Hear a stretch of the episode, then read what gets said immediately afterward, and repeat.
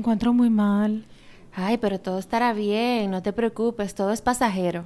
Es que de verdad la situación no pinta bien. Piensa en positivo, podrías estar peor. Pero de verdad me siento muy terrible, no sé qué voy a hacer.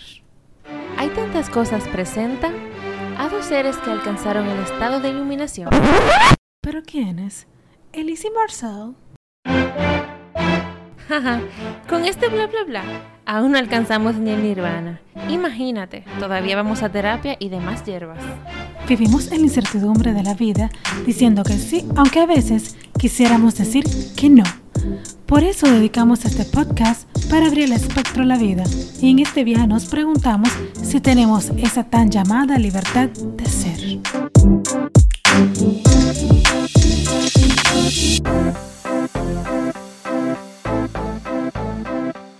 Hay un tema del que queremos hablar el día de hoy y que probablemente muchos no sepan que existe.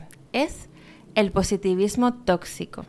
Quizá creas que eres muy positivo y toda la cosa, pero si ves bien en tu interior, probablemente seas un tóxico. Ay, Marcel, qué tema.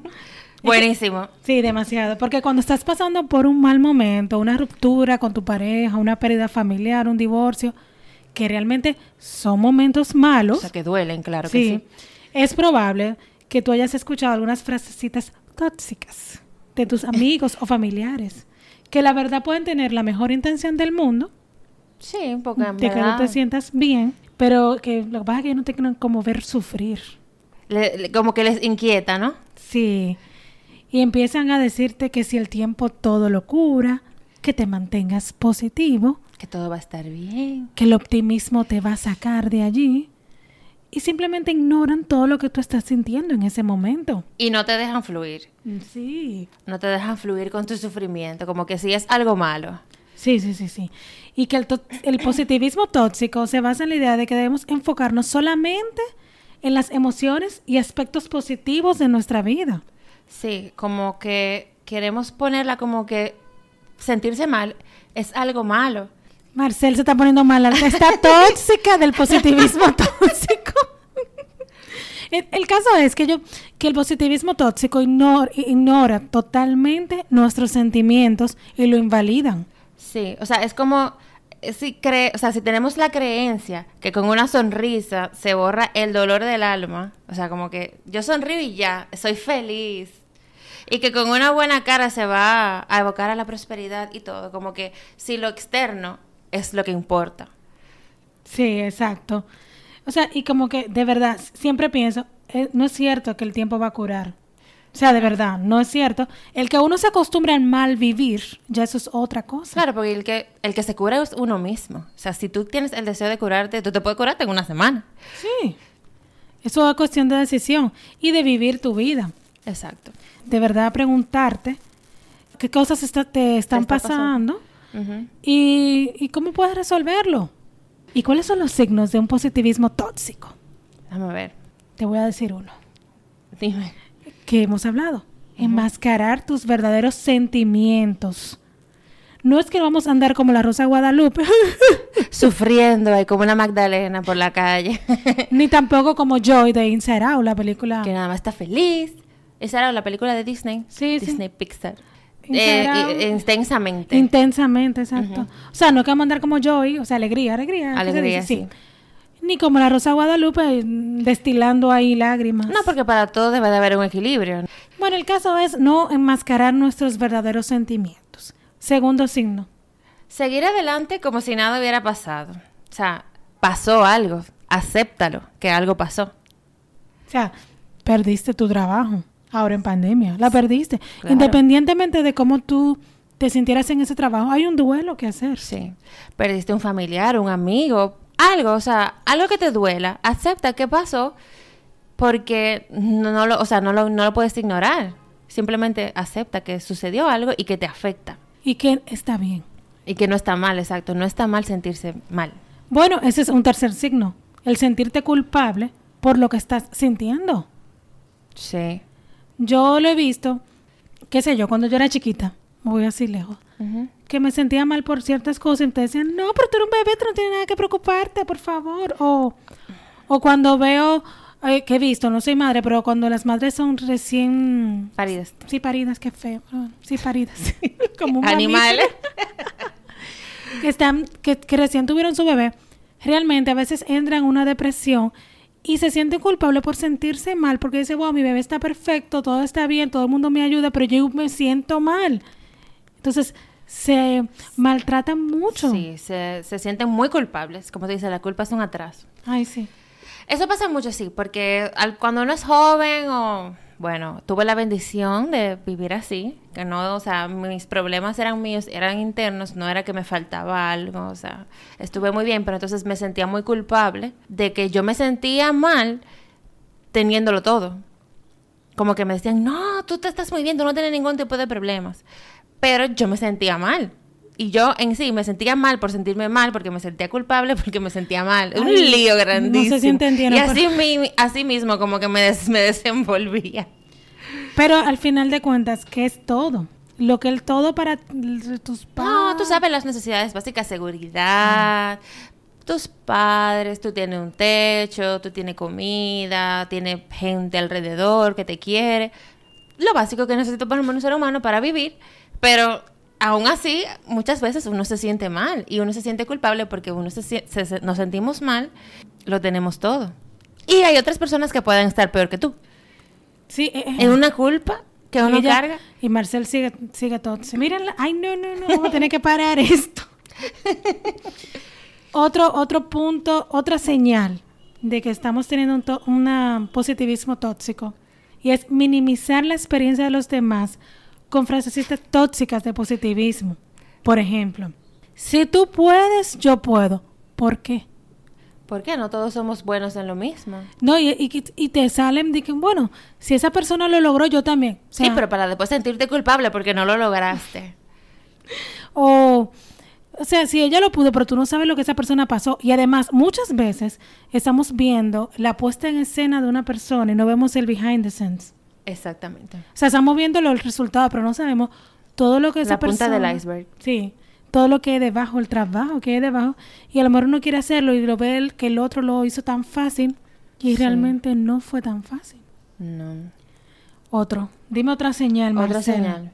Ignorar lo que te molesta con frases como, eso es lo que hay, la vida es así, Ay, sí. Dios así lo quiso. O sea, como que te molesta que otra persona venga donde ti a, a decir lo que siente y tú simplemente no quieres escuchar y le dices, eso es lo que hay. Eso fue lo que te pasó.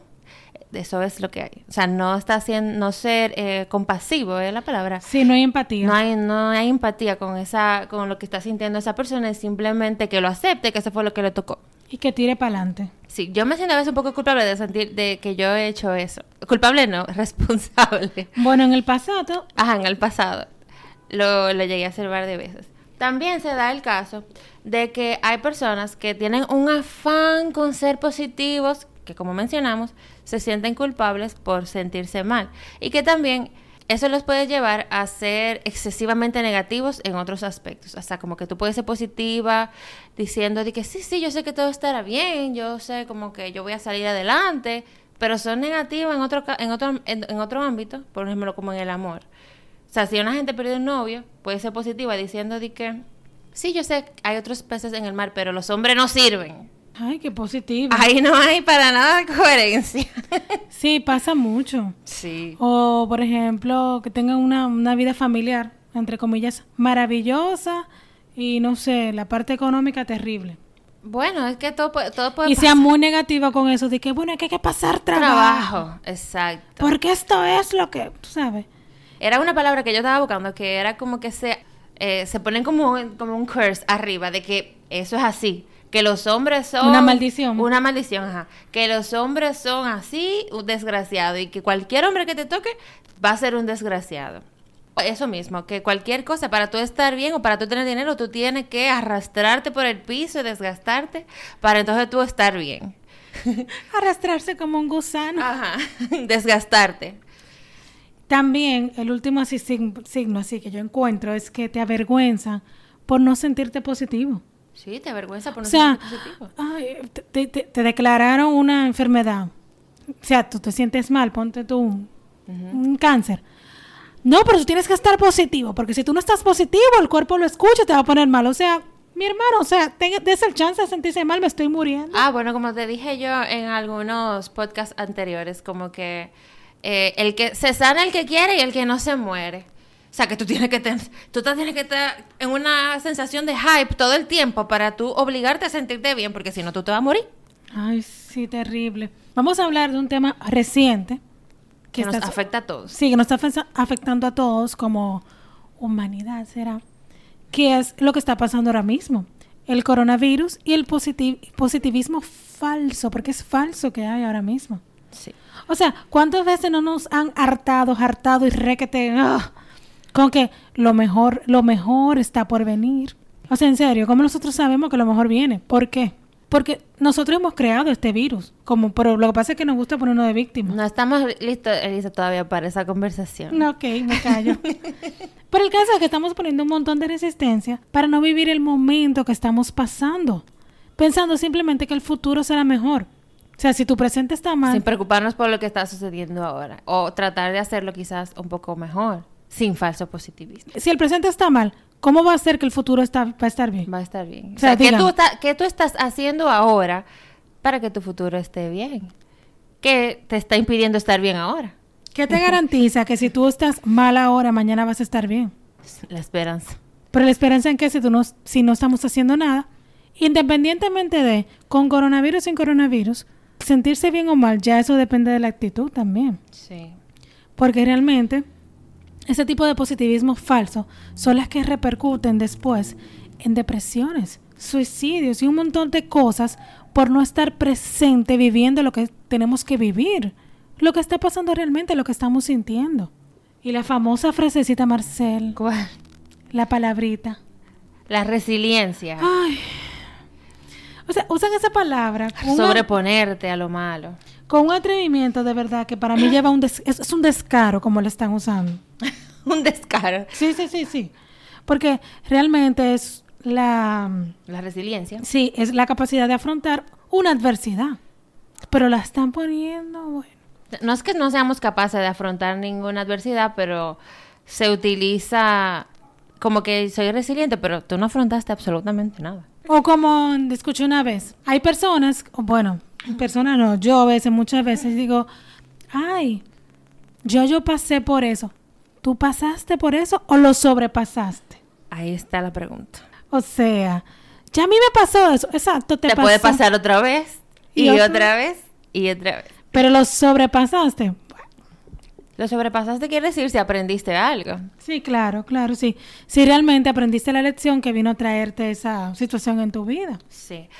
Yo he visto también que hacemos un énfasis tan grande en suprimir el dolor y en estar positivos todo el tiempo como que si no existiera el derecho a tu sentirte triste, como que no está bien.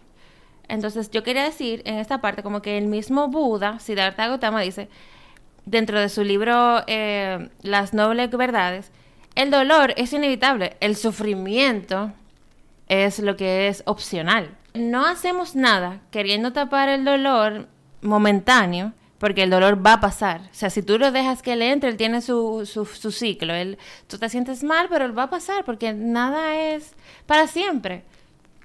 Entonces tú tapándolo, lo que tú haces es que tú lo extiendes a un sufrimiento interior, pero se extiende para siempre, como que si no lo trabajas se extiende para siempre. Si tú lo dejas fluir. Si tú lo dejas fluir y que te muestre lo que te tiene que mostrar sin estar como la Rosa de Guadalupe. Ajá él se va a ir. Él se va a ir y te va a dejar algo. Sí, porque tú lo vas a, o sea, conscientemente tú, si lo dejas fluir, que haga lo que él tiene que hacer en ti, tú te vas a dar cuenta de lo que tú tienes que aprender o lo que sea y él se va a ir. Después ya tú lo vas a superar. Lo vas a sobrepasar. Lo vas a, sobrepasar y no te vas a quedar resentiendo, resintiendo, resintiendo todo el tiempo. Y siempre en una depresión con diferentes que tú dices, wow, salí de tal depresión y después entré, después entré en otra. Al final nunca saliste, lo que pasa es que bajó un poco la hora de, esa depresión. Exacto. Y volvió y subió con cualquier cosa de afuera que te la activó. Así mismo, es porque somos eh, eh, propensos. Cuando no sabemos, somos propensos a todo lo del exterior. El exterior juega con nuestros sentimientos. Cuando no te has apoderado de tu ser. El caso es que ahora mismo en este momento tan particular de la humanidad, que es como, como la que estamos viendo ahora mismo con la pandemia, que es una situación realmente traumática para cada individuo porque estamos viendo un confinamiento que no todo el mundo estaba Está preparado. acostumbrado a Ujú. eso. Señor, esto ha sido un viaje para todo el mundo al interior de nuestro ser. Sí, pero a mí lo que me gusta es que ahora ponen, o sea, por lo menos al principio de la pandemia, tipo abril, marzo, que tú no tienes que hacer todo lo que tú no tenías tiempo de hacer mientras tú estabas trabajando en la oficina. Inmediatamente tú pasas a trabajar de tu casa, tú tienes todo el tiempo del mundo para hacer ejercicio, para adelgazar. O sea, como que es una presión que te ponen de que tú tenías que hacer todo ese, todo ese tipo de cosas, como si fuese un tipo de competencia. ¿Quién hacía el mejor Carlota de limón? Ah, yo hice como tres. ¿Quién hizo el mejor pan de guineo? Mira que en mi el caso... banana bread. ¿Quién hacía el mejor workout? O sea, serán fotos, la gente debe estar flaquísima.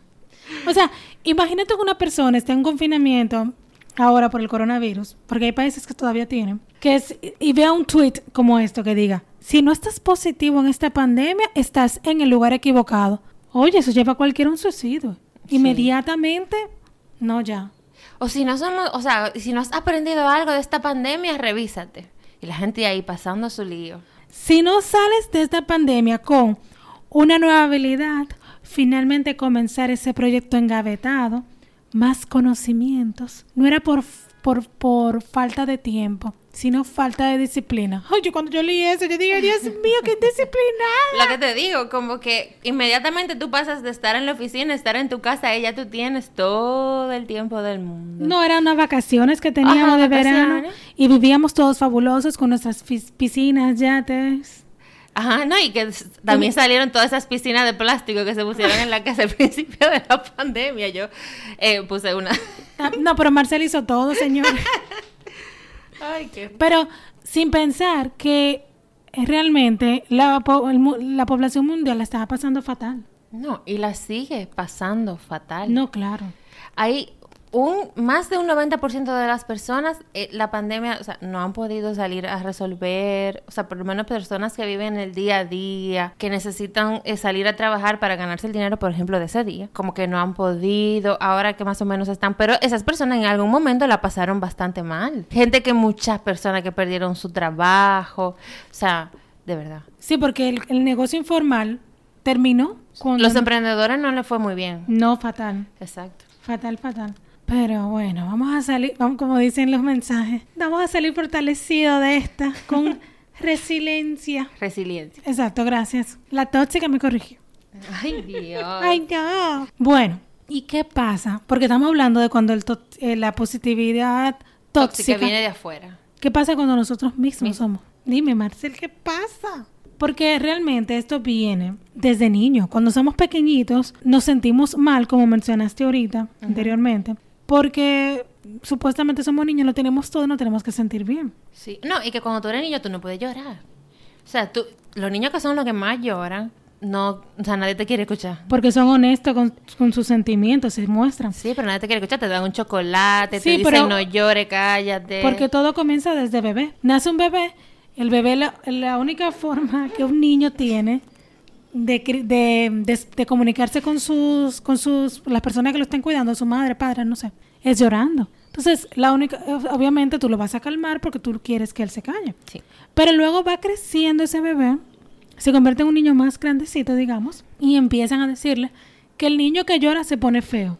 O sea, que el niño va a querer llorar. Viene la araña y le come los dedos. Ay, qué, qué triste. O sea, tú sabes lo que a un niño le digan eso. O sea, eh, ya desde niño nos empezamos a restringir. Nuestros propios sentimientos. Eso es muy triste. Que te viene la araña y te come el dedo. Que los niños que lloran se ponen feos. O la mamá le dice, no llore, que yo me pongo triste. O sea, tú por, no, co- por complacer a tu madre no vas a llorar ahí. O con- Oh, vaya a llorar escondida.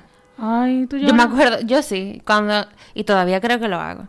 Todavía, o sea, no me gusta que nadie me vea llorar, pero cuando yo era chiquita, todo eso se desarrolló desde que yo era una niña. Yo no me gustaba llorar frente de nadie. Y yo me escondía bajo la mesa, en el closet, en el cuarto, en la sala, en todas partes, simplemente porque sentía que llorar o que me vieran llorando no estaba bien. O que era síntoma, síndrome, síndrome no.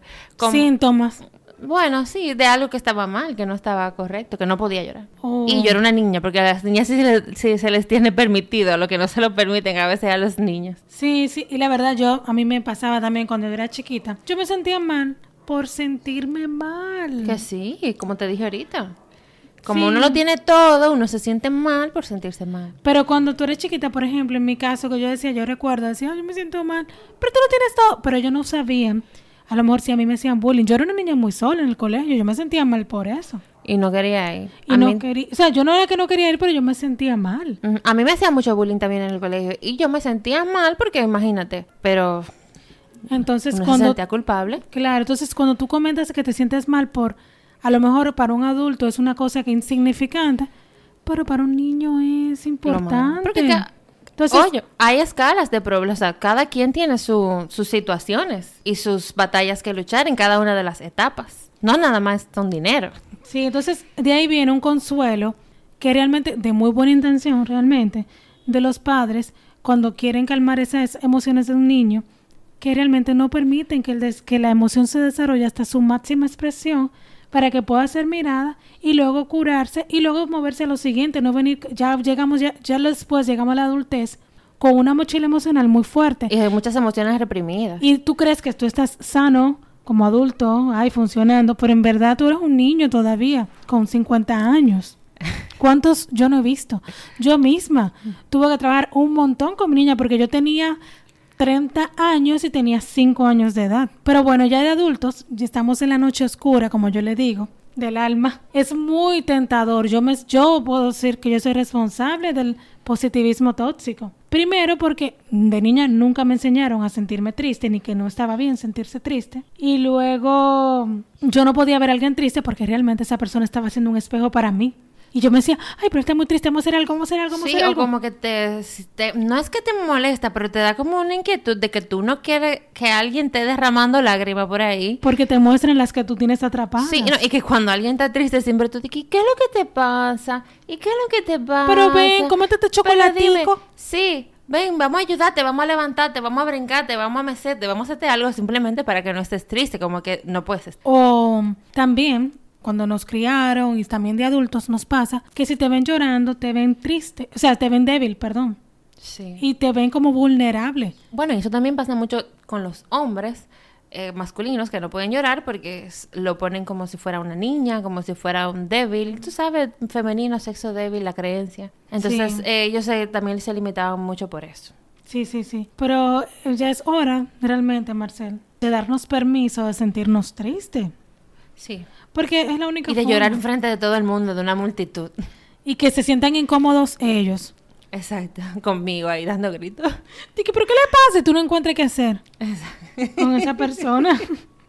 bueno, pero siempre pienso que una buena forma de ver y sentir exactamente cómo nos estamos sintiendo realmente, o sea, como visualizarnos y, y- y conocer nuestras emociones, que muchas, ve- muchas veces las desconocemos, como yo mencioné en el otro episodio, es hacer un diario. Sí, para por lo menos te ayuda a conocerte a ti misma y a identificar ese tipo de sentimientos que se puedan ir desarrollando. Sí, para desahogarnos, por lo menos. Claro. Algunas estrategias para Combatir. combatir la auto autotoxicidad. ¿Cuál es la primera? No evites, lo primero, no evites los sentimientos negativos. Que no son negativos, son un proceso, son necesarios. Como dirían los maestros, simplemente es. Deja lo que sea. No le pongas los juicios, siente lo que estés sintiendo. El otro que a mí me gusta mucho es que enamórate de tu lado oscuro. O sea, si no te enamoras de tu lado oscuro, nunca lo vas a poder convertir en luz. Entonces, enamórense de su lado oscuro. No se sientan culpables porque por estar en un lado en el lado oscuro. ¿Cómo yo me enamoro de mi lado oscuro? Dándole mucho amor, dándole mucho cariño, o sea, reconociendo primero que estás en el lado oscuro. Reconociéndote cuando estás en el lado oscuro y cuando estás siendo, y cuando estás en la luz, conectada con, con el ser. Entonces, cuando estás eh, conectada con el ego, que es cuando estás conectada con el lado oscuro, entonces ahí tú te vas dando cuenta y tú también lo dejas fluir. Porque tú sabes que al final quien va a salir es siempre tu lado, tu lado lumínico, tu lado, de- el- por tu parte de la luz. El unicornio. Ajá. Tercero, o sea, no identificarnos con la situación. Simplemente es una etapa de la vida, no tu vida. ¿Cuántas veces cuando tú estás eh, nos, eh, nos pasan cosas traumáticas, no, no es eh, quitándole Peso. el peso ni la importancia de las cosas que nos pasaron. Pero ¿cuántas veces en la vida nos las pasamos con, con- con- que esa es nuestra careta? No, porque a mí me violaron cuando yo era chiquita y eso yo soy así por esto. Y ando con esa mochila arriba, no porque mi esposo me daba golpe. O sea, no es que no te pasó, te Súfrelo. pasó. Vívelo, du- súfrelo, du- duélelo, dale ahí. Pero ya, ya pasó. Ya eso es una cicatriz. No es que tú andes con esa herida abierta la vida entera. Exacto, es parte de tu vida. O sea, no que lo esté cargando siempre con la mochila, en la mochila del dolor. Sí, ay, sí, por favor. O sea, no eres tú. Eh, no, todo lo que te pasa no, no eres tú. Sí. Es algo que te pasa simplemente. Sí, algo, una experiencia que tú viviste, pero eso no eres tú. Tú eres más que esa experiencia. Exacto. Pero bueno. Identifica las cosas, o la tercera, yo te dije la tercera, ¿verdad? La parte o que la cuarta, Ajá. que es identificar las cosas que generan este sentimiento para que no te conviertas tampoco en una toxicidad tóxica andante. O sea, el origen me refiero. De que si te sientes eh, depresivo, vamos a ver por qué te sientes depresivo. ¿Qué te sucedió? Ve a la fuente, exacto. Vete a la fuente. Porque no vamos a andar, vuelvo y repito, como una rosa Guadalupe, como un- ahí llorando. También aprende o, o visualiza cuáles son esas cosas que están dentro de tu control y cuáles no. O sea, para sentirte un poco más libre. Cuáles se encuentran dentro de, dentro de ti que tú puedes controlar y cuáles están fuera que tú simplemente debes dejarla fluir. Sí, porque hay cosas, la mayoría de cosas nosotros no tenemos ningún tipo de control absoluto. Entonces, sería bueno identificarte las, po- las pocas cosas que nosotras podemos controlar. Como tus pensamientos, tus sentimientos. Exacto. O sea, por ejemplo, tú me hablaste mal, como Libra me hablaste mal. Yo no puedo controlar que tú me hables la forma que tú me hables. Pero No. yo puedo controlar cómo yo me siento. Yo puedo decir, ok, a mí me está hablando mal porque yo me siento mal. Exacto. O sea, eso está en mi control. Yo me siento mal por esto y esto. Y el que yo- yo te hable mal tiene que ver conmigo, no tiene que ver contigo. Yo no puedo venir a decirle, mira, me hablé mal. O sea, o yo me voy, me retiro de la situación, o miro a ver qué hago, pero como que es importante esa parte. Y es que hasta que socialmente realmente mm, no nos gusta lo que, estar triste. ¿Nunca te ha pasado que mm, tú vas a un velorio y la gente sale corriendo? O sea, da el pésame y se va. Y se va. ¿Tú no encuentras qué hacer con la persona que está llorando? No. Soy muy incómodo. Es muy incómodo, sí. O sea, la última vez que yo fui, yo no encontraba qué hacer con la persona. Estaba destrozada. Yo simplemente la abracé, pero yo me sentía incómoda. Sí, bueno, me confieso aquí, yo no primero no me gusta ir a velorios, voy porque me gusta acompañar y, o sea, Y sabemos que es un momento importante. Claro, para- es algo importante para las personas por lo menos que yo quiero y que decido al final ir al velorio, pero no, o sea, para mí es un esfuerzo sobrehumano. Ay, pero si ustedes ven a Marcel y es su, y es su amigo, siéntanse amados. Sí. Nada, señores. Recuerden que el positivismo tóxico te impide conectar con el dolor y que el dolor no es malo. No, señores, el dolor no es malo. Como me dijo una peluquera a mí. La gente quiere todo rápido y sin dolor. Ella era muy sabia sin saberlo. Pero eh, sumamente, yo me acuerdo, yo me estaba maquillando y yo me quedé, what? Wow, wow. O sea, como que gracias. Yo le dije, wow. Pero sí, lo queremos todo rápido y sin dolor. Y realmente ser un ser humano funcionalmente sano implica estar consciente de nosotros mismos y de cómo nos mostramos a los demás. Sí. Si te reconoces como un agente de positividad tóxica, es hora de ir a rehab, baby. Por favor, si no has estado, ve. Y si dices que no lo necesitas, es cuando más necesitas. And it's never too late. De verdad, nunca es tarde para pedir ayuda. Y nunca está de más. Exacto. Ne- todos necesitamos rehab porque como, como humanos somos adictos al sufrimiento y a la positividad tóxica. Tóxica. Porque realmente nos estamos lastimando y a los demás insistiendo que sientan cosas que no, no, no, no, no, no lo pueden sentir sencillamente. No. Busquemos el equilibrio y la aceptación de las emociones buenas y malas en lugar de pensar en todo o nada. Vamos a aprender en este camino a sentir, identificar las emociones. Ay, qué rico. Bueno, ya Marcel se, cur- se curó. ya no está tóxica. Y es hora de cerrar porque ella al se curó. Sí, Lo aceptó la tos. Llegamos al final. Sí. Gracias por escucharnos. Muchas- Estuvieron con ustedes Elise es final. y Marcel de León. Gracias. Bye. Bye.